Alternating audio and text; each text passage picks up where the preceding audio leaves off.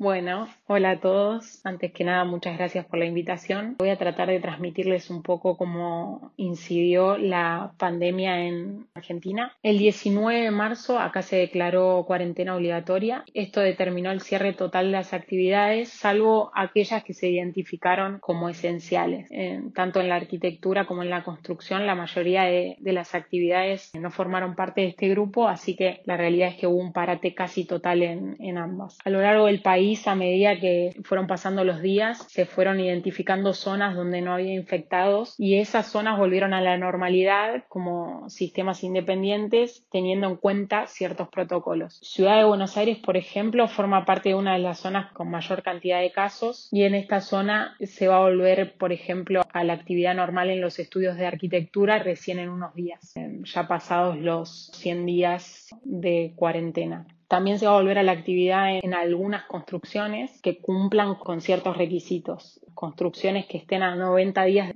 de finalizarse y aquellas con superficies mayores a los 5.000 metros cuadrados. En todo este tiempo, en lo que tiene que ver con las actividades de construcción, se mantuvieron en actividad solamente aquellas que corrían algún tipo de riesgo de pararse, por ejemplo, las que estaban en etapa de excavación o cimentaciones, y también se mantuvieron activas todas las que tenían que ver con la infraestructura de salud. Puntualmente al párate en la actividad y cómo coincidió, pero más allá de eso, yo creo que la pandemia termina incidiendo en la arquitectura porque más allá de lo laboral nos plantea como una reflexión, creo yo, profunda y ya no a nivel regional, sino más global, que tiene que ver con el tema de cómo estamos viviendo, habitando el planeta. Y podemos permitirnos esta reflexión porque sabemos que la arquitectura es la sumatoria de respuestas que fue dando a los problemas de los diferentes tiempos y también sabemos que supo dar herramientas para prevenir y combatir en otros momentos las pandemias que fueron apareciendo en los siglos pasados. Entonces ahora con COVID-19 y sin una vacuna, la arquitectura vuelve a tomar ese protagonismo y busca herramientas para adaptarse a esa nueva normalidad y readaptar todo lo que tenga que ver con ciudades, edificios, viviendas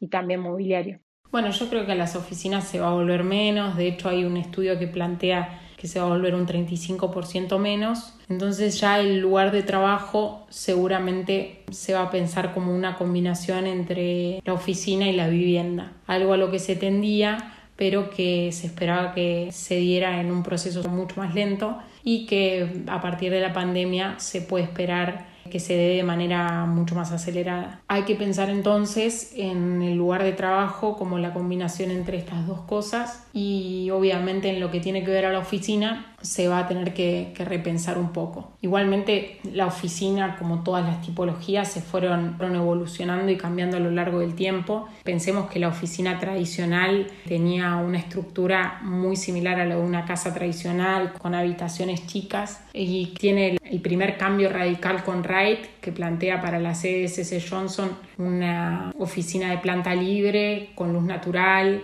Dentro de las características también estaba estos espacios de trabajo que tenían una distancia bastante considerable unos de otros. Esa fue la primera idea de Open Office, que después eh, la mayoría de las empresas la tomaron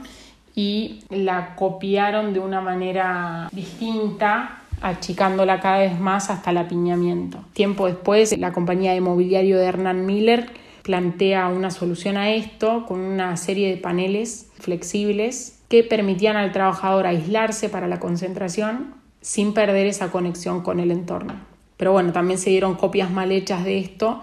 y terminaron en este cubículo que todos conocemos, cuadrado, rígido y de paredes altas. Más adelante podemos identificar la propuesta de Google, que plantea otra idea de planta libre, y también la de coworking, ¿no? que es otro sistema de trabajo. Ahora con el COVID-19 nos vemos obligados de nuevo a reformular las oficinas y yo creo que en principio podría llegar a tomarse alguna idea de este concepto inicial de Wright y combinarlo con algunos paneles divisorios de Miller como para que se dé también el tema de seguridad por la pandemia, ¿no? Y respecto al home office, obviamente que para que el home office funcione tiene que tener un espacio de la casa destinado y acorde para trabajar. Metiéndonos ya propiamente en la vivienda, que es el espacio más íntimo del ser humano, quizás por ser tan íntimo el que menos pudo romper con este sistema de espacios destinados a, funciones específicas, las casas tal cual hoy las conocemos en su mayoría no conciben adaptarse. Entonces creo que eso es algo en lo que se va a tener que profundizar sí o sí y que no es una capacidad que se le esté pidiendo a la vivienda por la pandemia, sino que es algo que se le viene pidiendo hace tiempo. Si bien es real que este debate está vigente desde hace mucho y que aparece esta idea de espacios polivalentes, que puedan adaptarse a los cambios que va sufriendo el ser humano a lo largo de toda su vida. La pandemia posiblemente pueda llegar a profundizar esta idea y se haga bastante foco ahí. Pero además de eso, yo creo que la vivienda va a tener que arreglárselas para contener no solo las funciones que tenía hasta el momento, todas las que se le pedían a la vivienda hasta el momento,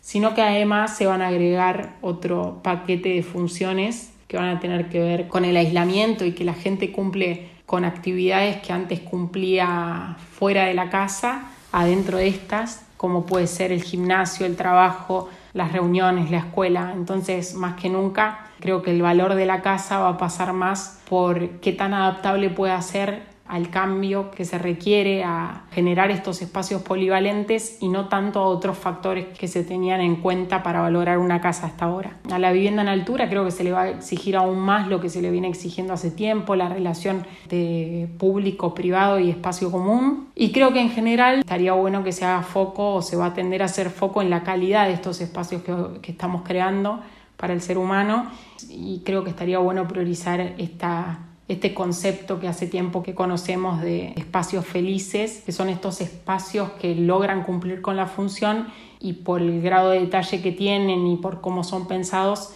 también impactan positivamente en el estado de ánimo y demás de las personas. Creo que eso es algo a, hacer foco y a profundizar porque vale la pena. Después, obviamente, y por último, a nivel urbano, todo esto que estuvimos hablando del tema de de la vivienda con estos espacios polivalentes y, espacios felices y también la posibilidad del home office van a impactar en lo urbano porque la gente va a dejar de priorizar esta ubicación en los focos de grandes concentraciones de personas cerca del trabajo y va a buscar otro tipo de relación, una conexión más directa con la naturaleza y con el espacio verde, sin olvidar obviamente que Internet y seguridad van a ser aspectos claves en la decisión.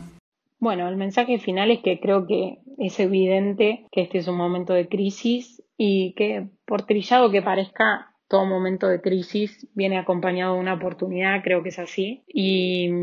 Que bueno, que la pandemia termina siendo un llamado de atención que nos va a obligar a pensar distinto, a transformar la forma en que habitamos y lograr habitar de una manera más sostenible. Pienso que la arquitectura que diseñemos en un futuro va a tener que satisfacer las necesidades de hoy e intentar seguir vigente en un futuro que es incierto y con seguramente nuevas necesidades que vayan surgiendo. Así que como dijo Ray, el arquitecto debe ser un profeta, creo que es así y que es nuestro trabajo adelantarnos a lo que viene y crear una arquitectura que pueda mutar y que nos permita estar un paso adelante siempre. Bueno, muchas gracias por el espacio nuevamente y un saludo grande para todos.